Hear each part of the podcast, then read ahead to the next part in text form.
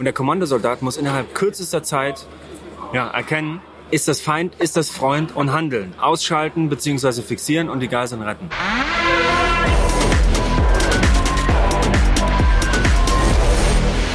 Hi, mein Name ist Robert Mark Lehmann und das hier ist der Podcast zu der neuen Serie KSK Kämpfe nie für dich allein. Eigentlich sollten die Sniper eine Aufklärungslage machen, das heißt, sie sind, äh, wurden abgesetzt, sind durch den Wald gekraxelt und ähm, sollten sich dann einem Objekt annähern, wo die Geiseln vermutet wurden, um das Ganze aufzuklären. Was aber dann passiert ist, und das war tatsächlich unerwartet und eine gemeine Lagereinspielung vom äh, Kommandeur, dass die Sniper auf Feind getroffen sind, beschossen wurden, den Feind bekämpfen mussten und dann natürlich das Assault-Team anfordern mussten. Das heißt, die Sniper sind auf ja, böse Wichte getroffen, die haben geschossen, die Sniper haben zurückgeschossen und haben dann im Prinzip um Hilfe gebeten. Und dann kamen Hubschrauber mit Kommandoteams die das Objekt, was sie eigentlich, äh, ja, ich sag mal, bespitzeln sollten, genommen haben. Also das heißt, dort eingedrungen sind mit ziemlich Krawum und Karachtum.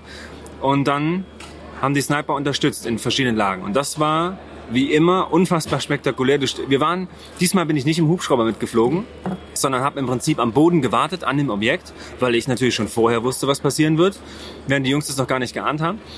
Und ähm, dann kam im Prinzip auf einmal Hubschrauber Kommandoteams springen raus, bewegen sich ultra schnell, ultra leise um uns herum. Ich habe mich dann angegliedert mit meinem Kameramann und sind, bin den Assaultern ins Haus gefolgt. Wie immer natürlich Tür aufgemacht mit unserer kleinen Dachlatte, Sprengladung dran, Tür flog aus dem Rahmen und alle rein.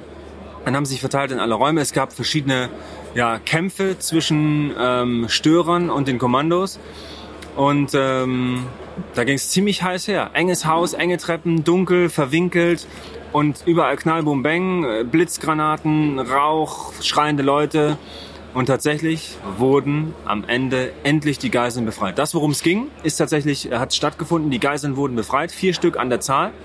Das heißt, der Noteinsatz, der wirklich, ja, ich sag mal, aus der Sekunde geboren wurde, war absolut erfolgreich. Und damit wollte der Kommandeur einfach nur sehen, wie schnell kann das Team auf eine unerwartete Situation reagieren wie reagieren die Soldaten, innerhalb kürzester Zeit sich fertig zu machen und äh, ja im Prinzip in unterlegener Anzahl so ein Objekt zu stürmen und Geiseln zu befreien. Und das hat alles aus meiner Sicht wunderbar geklappt. Unser Ausbilder, Nahkampfausbilder Abu war natürlich auch super zufrieden. Das ging eigentlich ziemlich gut. Die Geiseln wurden befreit, geschützt und das war ziemlich krass zu sehen, wie die dann in dem Pulk einiger Kommandos in der Mitte nach außen geführt wurden, mit Schilden abgeschirmt wurden. Dann kamen auch schon zwei LUHs, also leichte äh, Utility-Hubschrauber die die Geiseln aufgenommen haben, Kommandos aufgenommen haben, zack, verschwanden die wieder Nacht und dann war das Ding schon durch. Das war wirklich schnell rein, schnell raus, alles leise, bis auf den Knallbang und dann ging es einfach ab. Das war wirklich der absolute Hammer, das zu sehen. Das Ganze hat stattgefunden, irgendwie, ich sag mal, zwei Stunden vom Headquarter. Das heißt, ich musste da vorher mit dem Auto hinfahren, schön im Sonnenuntergang. Neben uns, wirklich wie im Film, sind die Hubschrauber verbracht worden und flogen in den Sonnenuntergang. Das war ziemlich cool. Aber die Kommandos kämpfen natürlich nicht im Sonnenuntergang, sondern bei Nacht. Das heißt, die Nacht ist ihr Freund und so ging im Haus auch innerhalb kürzester Zeit das Licht aus.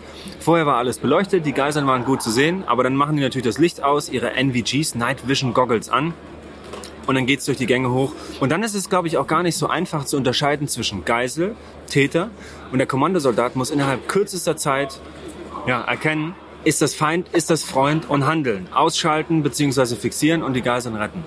Und was wir da wieder gesehen haben, war wirklich, wie man es sich vorstellt, eine absolut schnelle, professionelle Nummer. Dann sind die Geiseln abtransportiert worden im Hubschrauber und ähm, dann wurde aber weiterhin gesichert, weil dann kann es ja sein, dass noch mehr Täter bzw. Terroristen kommen und versuchen, die Kommandos zu bekämpfen. Das heißt, die, das, mit der Geiselbefreiung endet das Ganze nicht. Es müssen Beweise aufgenommen werden. Dann war meine Frage auch, was passiert mit so einem Haus? Das seht ihr alles in der YouTube-Folge. Da müsst ihr unbedingt reinschauen. Das war auf jeden Fall ein spektakulärer Einsatz.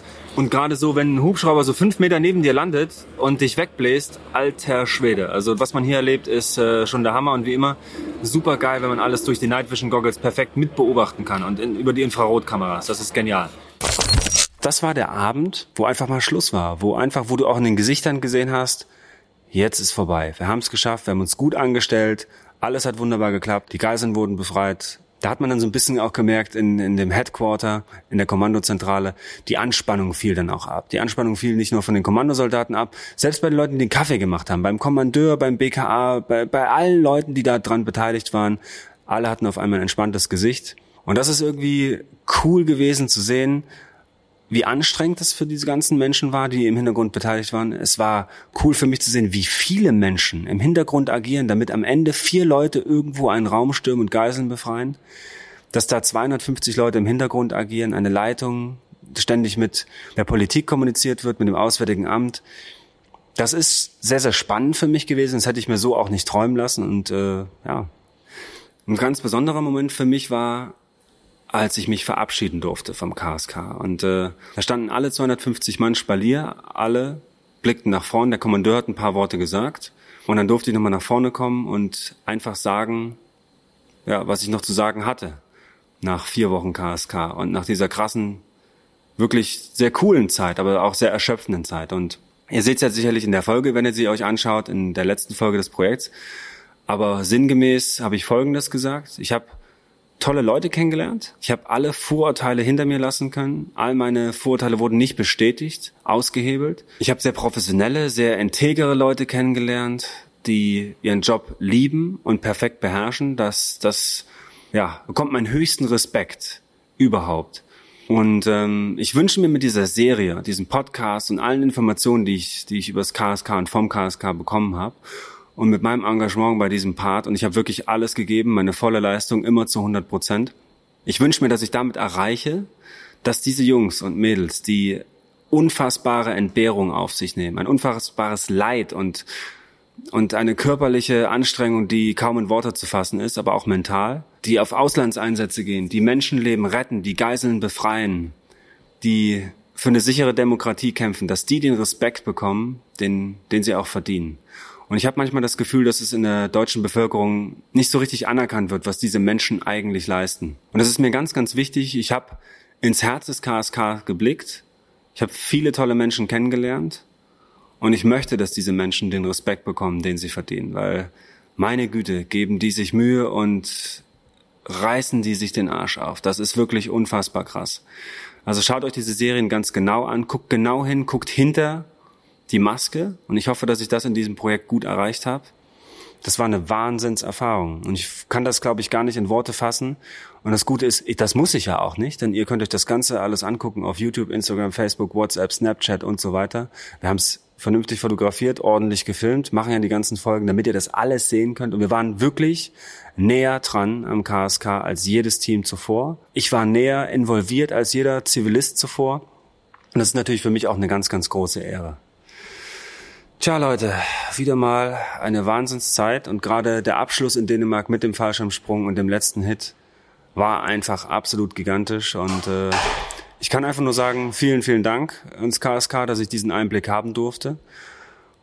Puh, das war's an dieser Stelle. Ich bin sehr müde, gehe jetzt in mein Bett. Robert Mark Lehmann beim KSK. Kämpfe nie für dich allein. Gutes Nächtle.